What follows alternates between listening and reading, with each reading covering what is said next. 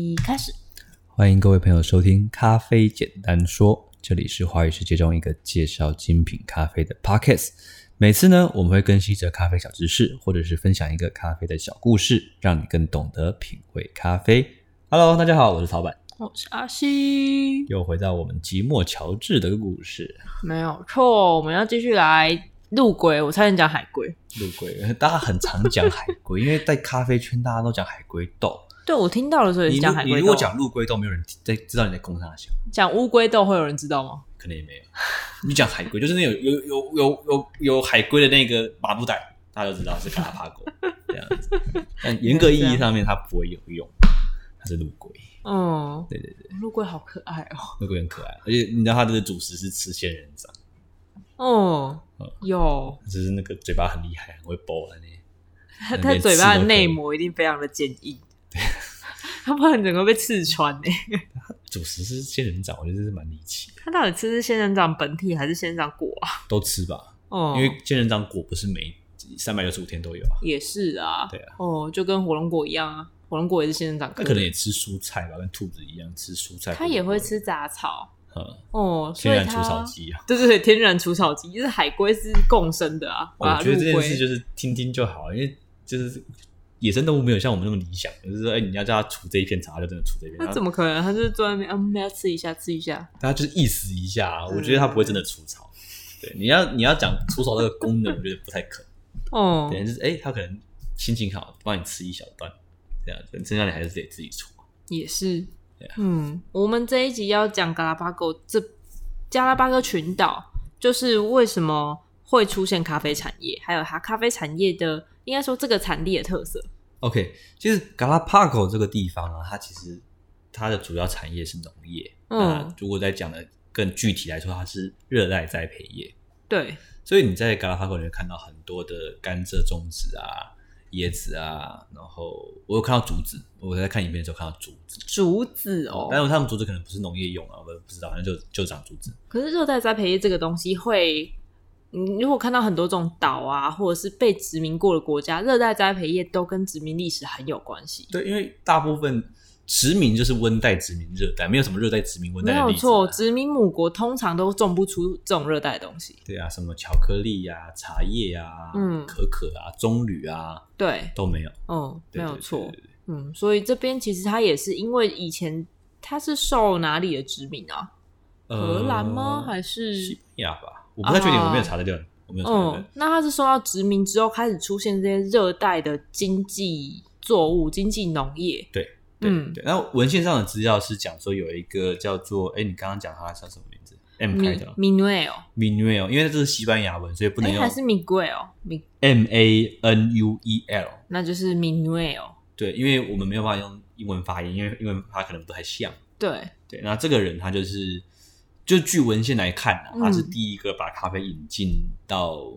这个地方的一个人。哦，那它引进的品种是 French Mission，就是法国，因为那个时候加勒比海其实很多像什么牙买加、多米尼加很多地方都已经开始种咖啡了，嗯对，所以他那时候从那个法属的殖民地在加拉加勒比海这一区里面找到的树咖啡树种，哦，然后把它带到了加拉帕狗。对，对，那这个这个年份大概是具体来说是一八六六年，我哦一八六六年其实19也世纪差不多，哦蛮近代的啦，蛮近代一的，百七十年前左右，差不多，差不嗯多。那他就种了嘛，那他种了甘蔗，然后还有咖啡树。对，然后它嗯种的特殊品种就是波旁种，我们后面会提到，在咖啡 review 里面会提到波旁种，嗯，然后特别种了波 b o u r b o n 这个这个品种。对了解。那它种的时候其实也没有什么精品咖啡观念啊，就是想要种热带栽培业的东西这样嗯子。嗯嗯，对，所以呃，他们那时候种的时候其实没有什么专业技术，然后种也其实也有点乱种，就是种下去哪里没有石头就种哪里反。正会活就好了。对，所以他们也没有什么就是像巴西这样一排一排的那种大规模型的种植的咖啡。哦，它也不是那种就是一片一片的，它就东种一个西种一个。它不是非常它整长得齐很像是伊索比亚那种原生咖啡的那种感觉，是就是树林的概念。到处长。那就是，然后也不修枝啊！我要看那个影片，他们也没有什么修枝啊，就是这边长这样子。哦，主主要是因为这个地方就是加拉巴哥群岛，它也是位于就是太哎、那边算是大西洋吧，对，大西洋太平洋啦，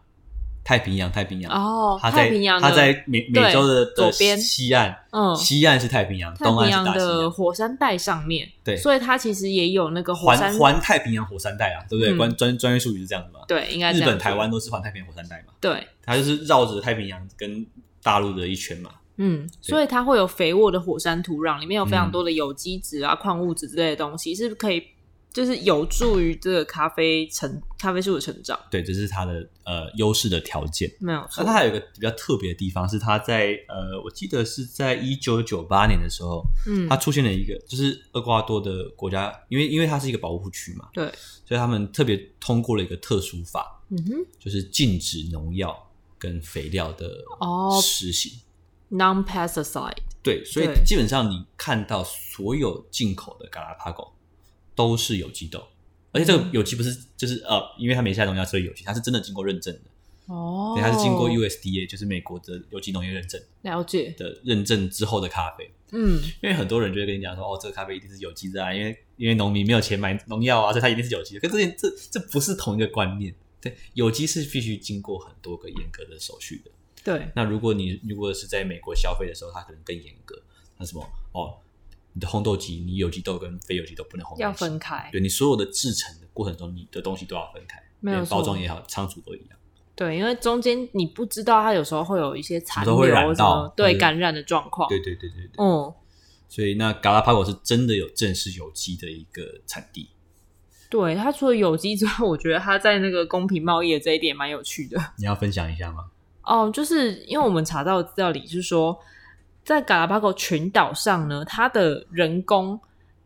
人工的成本是比厄瓜多本土再多了八十趴，为什么？就百是分之八十是不是？对，，百分之所以八它是十一，点八倍，对，没有错。什么意思？也就是说，为什么它会在比较贵薪水的部分， ？Why？嗯，其实是因为我觉得可能是大家不一定想要到那个地方去住，哦然后去哦工作，哦，我知道了，当兵外岛加急，对不对？ 那抽到金门马祖，你的薪水比较高嘛？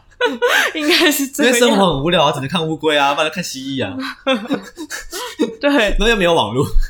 没有网络吗？这个我倒是不他们现在有知道 WiFi 了，他们现在有 WiFi，、嗯哦我相信 WiFi 的速度还是很慢。对，而且在加拉巴哥群岛上，其实本地住在那边的人并不想要从事咖啡业，那他们想干嘛？看乌龟啊他们想要做就是更轻松的上班族在室内的工作，或者是这个呃，可能不是上班族，但是至少是在室内的工作，而不是去做这种劳力密集的工作。哦，不想当农夫啦，对，所以这些工作呢，就是有一些呃，会从美洲大陆、南美洲大陆来的其他地方的移工，哎、他们来做这件事情，农业移工的概念。哦，有点像是 working holiday 那种，可能没有到 holiday，因为 holiday 的话是那个就就是嗯外、外籍劳工啦。对外籍劳工，其实像那是个像台湾人去澳洲当，就是去采番茄那样子感觉，嗯，可就能有是点做一些澳洲人不想做的工作，可是薪水还蛮优渥的。对对对，大概是像这个概念。哦，嗯你所以想你会想去吗？你说在嘎拉巴狗吗？对啊，我觉得蛮酷的，去那边种咖啡好像蛮好的，薪水也不错，这我 都不知道，因为可是不会讲西文，因为我们不知道厄瓜多的薪水啊，所以厄瓜多的对一点八倍你也不知道厄多瓜少。多有没有 working holiday？没有没有没有 如，right 果 now 如果厄瓜多有 working visa 的话，我觉得那个我还蛮想申请的。我不想去什么澳洲干嘛，我想去厄瓜多，哦，我想去葡萄牙，因为我不想去文明城市，我想要去那种就是比较原那你始。去巴西好了，巴西也是比较文明的，那去阿根廷，阿根廷可以。嗯。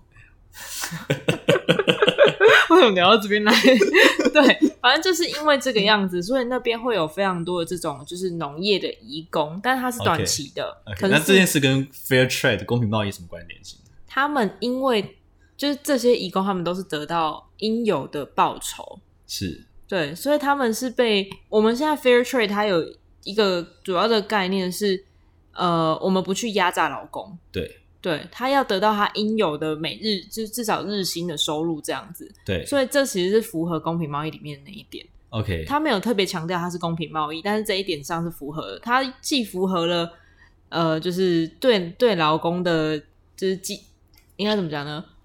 对劳工但我应当我我觉得不能这样讲这件事情，因为嗯它、它不是因为这个理念而去创造出这个东西，它是一个自然市场机确制。实对，它就是一个外岛加急，你不会讲外岛加急的，你不会讲外岛加急的士兵是 fair trade 啊，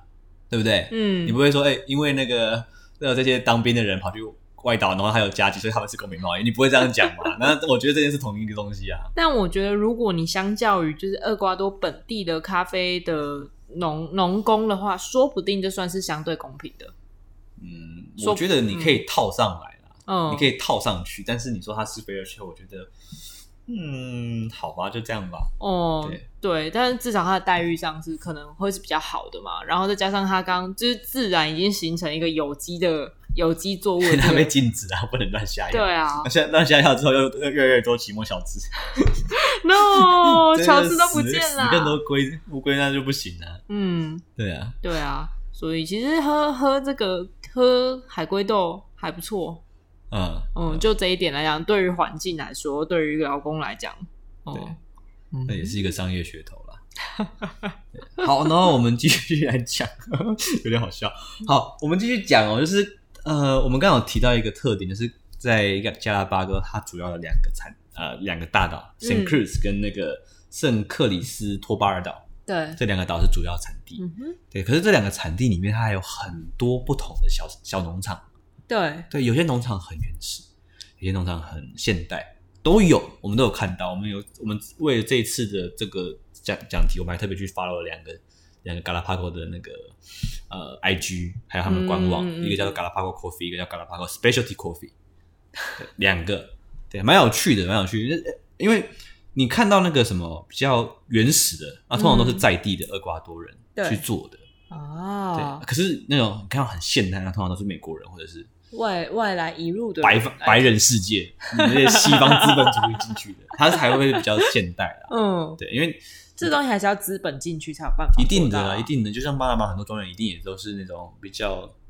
它可能不是拉丁裔，它可能就是就是美裔嗯或者是加拿大裔的懂。的人去做的。嗯哼，对，这是这很现实。没有对错。那咖啡就是等级就会不太一样啦。啊，嗯嗯嗯，好，然后我们要再讲一个东西，是它是一个双产季的啊一个产地，对，因为这个地方的产季大概是在十一月到二月之间，但是第二个南美洲的产地通常都是在都是在年末，哦对，都是在年末。哦，原来如此。那个时候其实算是他们的夏哎，对夏啊，是天、夏天呢。是夏天。哦，好有趣哦。我以对，因为他南们美洲是反过来，但是 Galapago 这边可能要用另外一个想法、另外一个角度去思哎、考，没没没没没没没没，他们是夏天吗？他们都是夏天，他们因吃为到嗯了这边是在赤道，所以它整个都算是夏天。他们的季节并不是以四季来分的，而是以嗯干季跟雨季来分的。啊，对对对对对对对。嗯，可是因为嘎拉帕狗有一个状态，它是一个洋流型的地气候，对，所以它一天到晚都在下雨，所以它它也它也没有多干啦、啊，大部分都很湿啊。嗯对，它是一个他们那时候我我看一个资料，它是说那个他们的湿度的，就是在产季的湿度大概都是在八十五九十五之间。那真的很疯狂 哎、靠，那它怎么晒多湿？完全无法晒，所以他们只能用烤的、烘干的方式。 他们有用烘干的吗？他们上面他写的是用 oven，对，用烤箱去做烘干，呃现代啦，以前怎么可能有烘干？以前可能没有办法。他也是，我有看那个照片也是日晒架啊，哦，对啊。可是他们就会出现一个特性，跟哥伦比亚很像，你就知它道会有锯齿形的那种湿湿度的状态，哦，就是从六十掉到五十之后，然后晚上没有在没有太阳的时候，它可能又跑到六十五之间，嗯它就一个锯齿的状态，哦，它的它的湿度的那个那个 rate rate 就是在跑来跑去它会这有一个样，高峰低峰高峰低峰，对它可能它不是一个直线往下的方式，没有错对，。它啊是一一波一波下你去，不是说哥伦比亚的豆子因为这样，所以它有一个特殊的就会杏有桃各味位吗？啊，对，我们都会讲各位啊，就是哥伦比亚的特色风味， 你瓜味哦，对对，就会有各位这样子。嗯，对，那通常那个东西就会跟那个地方的一个传统的处理法有关系，就像湿刨法、啊，嗯哼，或者像马拉巴风之马拉巴，嗯这，个都跟产地的有特殊的处理法有关系。这就是一个非常地方性的那种 identity。所以那个东西跟你说所谓的地域风味 t e h r a 嗯，这东西不太一样，它其实是就是因为 process，因为人工造成的一个结果。哦，所以当你现现代的科技进进去去之后，它可能换掉这个处理法，它就没这个味道，其实这件事情也是一个就是好坏参半，大家的评价不一样的地大方。家就会觉得嗯，这是苏门答腊吗？对对对对对对对，到底你要得到新的惊喜，还是你要维持招原牌本的那个维持传统还是勇于创新， 这是永远是一个很大的命题。千年传统？全新感受， 你现在要夜配什么东西？我没有要叶配啊，又没有 叶配。对，所以它它大概就是两个产季啊，一个产季是从二月到三月，一个产季是十一月到十二月。没有错，这个时间是他们的雨季对，所以他们其实晒咖啡有点蛮辛苦，他们都是先做水洗去果胶，哦，然后让它可以在浸宿在一个两天到三天内干燥，嗯，然后进入脱骨这样脱壳这样子。那他们有办法做日晒豆吗？现在有一些的跨度日晒，呃，有有有加拉巴哥日晒，哦但我不知道做法，可能是机械机械机械日晒吧，哦，你说烤箱晒吗？啊、烤烤干的方式去晒干，对哦，去，晒干果吧。嗯嗯嗯，对，因为如果以传统气候的的条件的话，很困难很吧？困难。但我们也不知道，因为有时候会会有声音现象或反声音现象，没突然没下雨，会突然下很多雨。确实，对，哦这件事就是看当地的状态。嗯哼，那他们还有一个特色是，他们是在一个赤道的地方，对，所以他们的日照性很强，你然后不是一说天会有六十点到六点吗？啊对，十二个小时到十六个小时都在晒太阳。好久哦对，那哎，诶我们是这一集会聊到海拔吗？还是下一集？一下一集对，所以这就是这牵涉到我们下一集的的题目了。对，我们会讲到就是到底海拔跟豆子到因为底有你刚刚听我们这样分享啊，我们其嗯实讲了很多，这些都不是我们现在很常见的精品咖啡的特色，没有错。对哦，一般精品咖啡我们想到的标，榜高海拔，嗯然后很多这种东西，或者是产季很干啊之类的。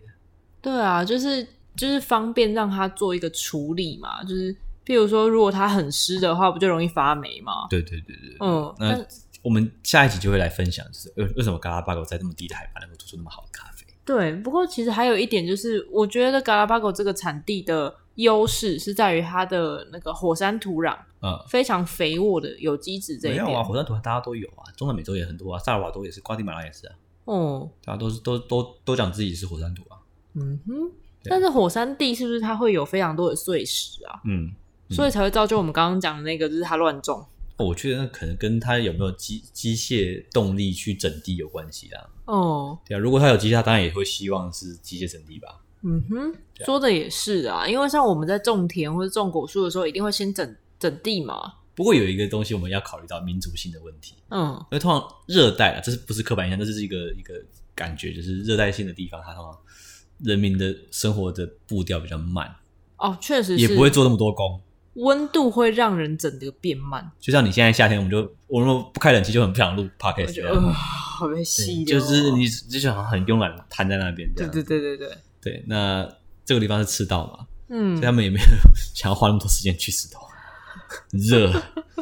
确实是对，。这也是一个现实的状态啦。不过等到就是那个嗯，美洲的资本那些就是新新的公司进来，新的生产者进来之后，他们能够机械化，就会是不一样的状态了。对，没有错。嗯，难怪像我们刚刚讲的，就是那么小的一块一个地理区，二十一座小岛，然后有那么多不同的生产方式。嗯嗯，嗯，了解，那关于海拔的部分，我们就留到下一集跟大家分享。没有错。 OK，那我们这一集就到这边，好，感谢大家收听，我是曹板，我是阿西，下期再会喽，拜。拜。